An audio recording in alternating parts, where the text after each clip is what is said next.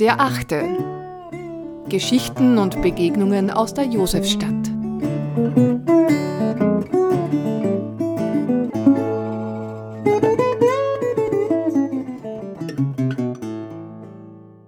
Lerchenfeld literarisch. Eine Podcastreihe zur Verfügung gestellt von der lebendigen Lerchenfelder Straße. Herzlichen Dank. Mord, Asphalt und ein Hauch von Poesie von Kurt Palm.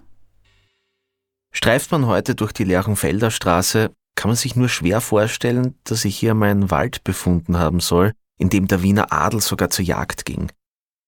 Und nachdem im alten Wappen von Lerchenfeld sowohl eine Lerche wie auch drei Lerchen abgebildet sind, ist anzunehmen, dass es sich dabei um einen Lerchenwald gehandelt hat, in dem auch Lerchen gejagt wurden. Heute kann man in der Lerchenfelder Straße Bäume an einer Hand abzählen und falls hier einmal eine Lerche singen sollte, was eher unwahrscheinlich ist, wird man deren Gesang angesichts des Straßenlärms nicht hören. Lerchen galten dereinst als kulinarischer Leckerbissen und wurden entweder im Ganzen gebraten oder zu Pasteten verarbeitet. Beim Klasse Hase Würstelstand am Platz bei der Altlerchenfelder Kirche wird man allerdings vergeblich nach gebratenen Lerchen suchen. Dort bekommt man stattdessen die üblichen Käsekreiner, Waldviertler und Debreziner. Als Wolfgang Amadee Mozart am 13. März 1786 im Theater hinter dem Palais Auersberg an der Ecke Lerchenfelder Straße, Auersbergstraße die Wiener Erstaufführung seiner Oper Idomeneo dirigierte, war der Lerchenwald längst gerodet und Lerchenfeld zu einem dicht besiedelten Gebiet geworden. In einem Wanderführer aus dem Jahr 1835 wird von undurchdringlichem Staub und unergründlichem Kot auf den Straßen berichtet. Gleichzeitig aber darauf hingewiesen, dass das berüchtigte Lerchenfeld nicht ohne poetische Momente sei. Heute ist die Lerchenfelder Straße komplett zuasphaltiert und der einzige Kot auf den Gehsteigen stammt von den Tauben und Hunden, die es auch hier nicht so knapp gibt. Auf den ersten Blick ist die Lerchenfelder Straße nichts anderes als eine Durchzugsstraße ohne jeden Charme. Auf den zweiten Blick wird man aber auch hier den einen oder anderen poetischen Moment finden. So zum Beispiel in der Lerchenfelder Straße 13, wo sich der Eingang zum sogenannten Schottendurchhaus befindet, über dem die schönen Worte zu lesen sind freiwilliger Durchgang. Ob es in Wien auch einen unfreiwilligen Durchgang gibt, entzieht sich meiner Kenntnis. Bekannt ist es durchaus nach dem Schottenstift, das in dieser Gegend mehrere Besitzungen hatte. Durchquert man die drei Höfe, landet man direttissimo in der Neustiftgasse 16. Und ob man es glaubt oder nicht, aber mitten durch diesen Gebäudekomplex floss einst der unregulierte Otterkringer Bach. Und auch eine Wäscherstiege hat es hier gegeben. An die Überschwemmung des Otterkringer Bachs im Jahr 1862 erinnert eine Statue des heiligen Nepomuk, des Schutzpatrons gegen Wassergefahren. In den 1990er Jahren stand hier noch eine Betbank, die zum Meditieren einlud, die aber irgendwann einmal verschwunden ist. Wer braucht heute noch eine Betbank, wenn er oder sie sich eine Meditations-App herunterladen kann?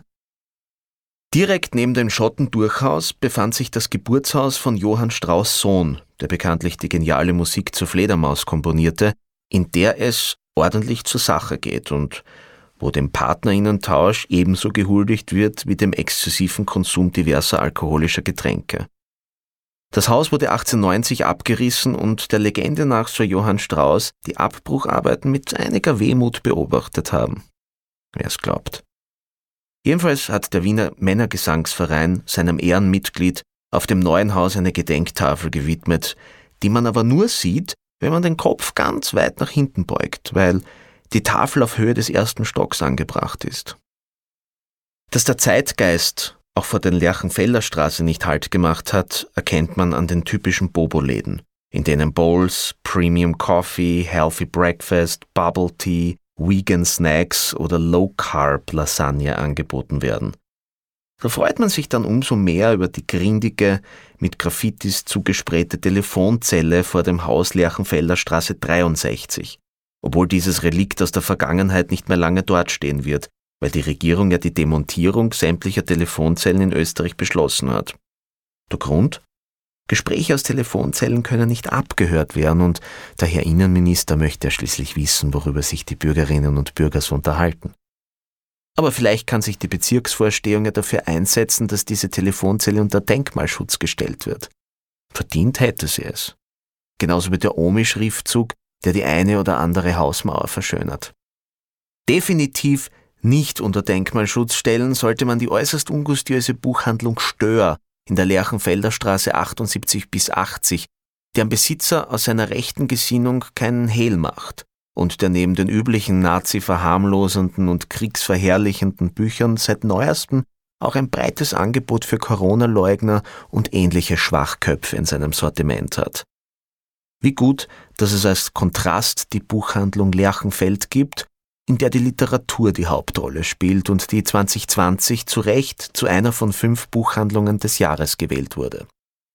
Wenn man möchte, findet man dort in der Filmabteilung auch ein Buch über Wiener Kinos, in dem man zum Beispiel erfährt, dass im Haus Lerchenfelder Straße 143 von 1919 bis 1926 ein Lichtspielhaus mit dem merkwürdigen Namen Invalidendank-Kino untergebracht war.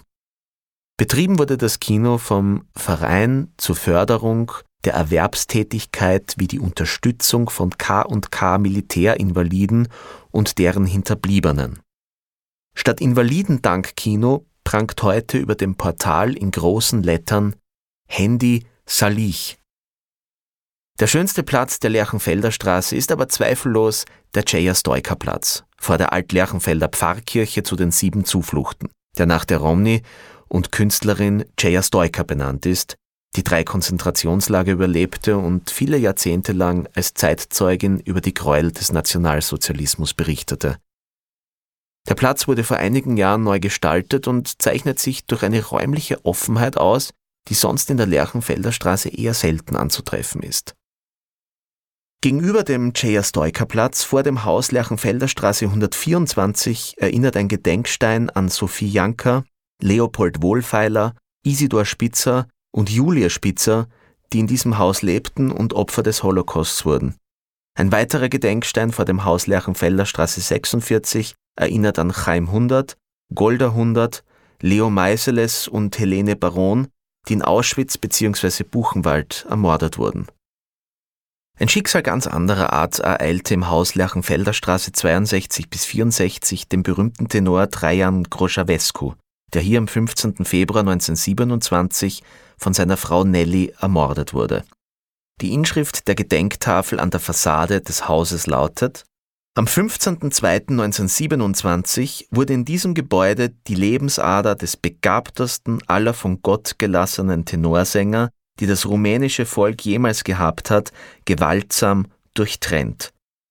Er war der Prinz der Wiener Oper zwischen 1923 und 1927. Sponsor Familie Uswat. Der Mordfall Groschawescu erregte vor allem in der damaligen Boulevardpresse großes Aufsehen und beherrschte wochenlang die Schlagzeilen. Als gefeierter Tenor, der an allen großen Opernhäusern Europas sang, hatte Groschawescu gerade ein Engagement an der Metropolitan Opera in New York erhalten, als der Konflikt mit seiner Frau eskalierte und sie ihn kurz vor seiner geplanten Abreise in die USA erschoss.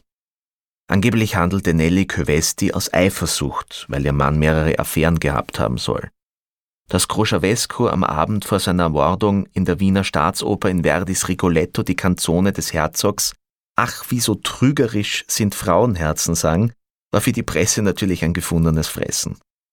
Im Mordprozess wurde Nelly Kövesti vom bekannten Anwalt Heinrich Steger verteidigt, der damit argumentierte, dass seine Mandantin kurz vor der Tat eine Fehlgeburt erlitten hatte und deshalb zum Zeitpunkt des tödlichen Schusses nicht zurechnungsfähig war. Die Geschworenen folgten Stegers Argumenten und qualifizierten den Mord als Verbrechen aus Leidenschaft, weshalb Nelly Kövesti vom Vorwurf des Mordes freigesprochen wurde. Der Verfasser eines Wanderführers von 1835 hatte also recht, als er schrieb, dass ein Hauch von Poesie dem Bewohner von Lerchenfeld selbst in seiner tiefsten Gemeinheit noch immer eigen ist. Ob das jetzt als Kompliment zu verstehen ist, sei allerdings dahingestellt. Vielen Dank fürs Zuhören. Wir freuen uns, wenn Sie die Zeitung mit einem Abo unterstützen. Alle Infos gibt es auf unserer Website derachte.at.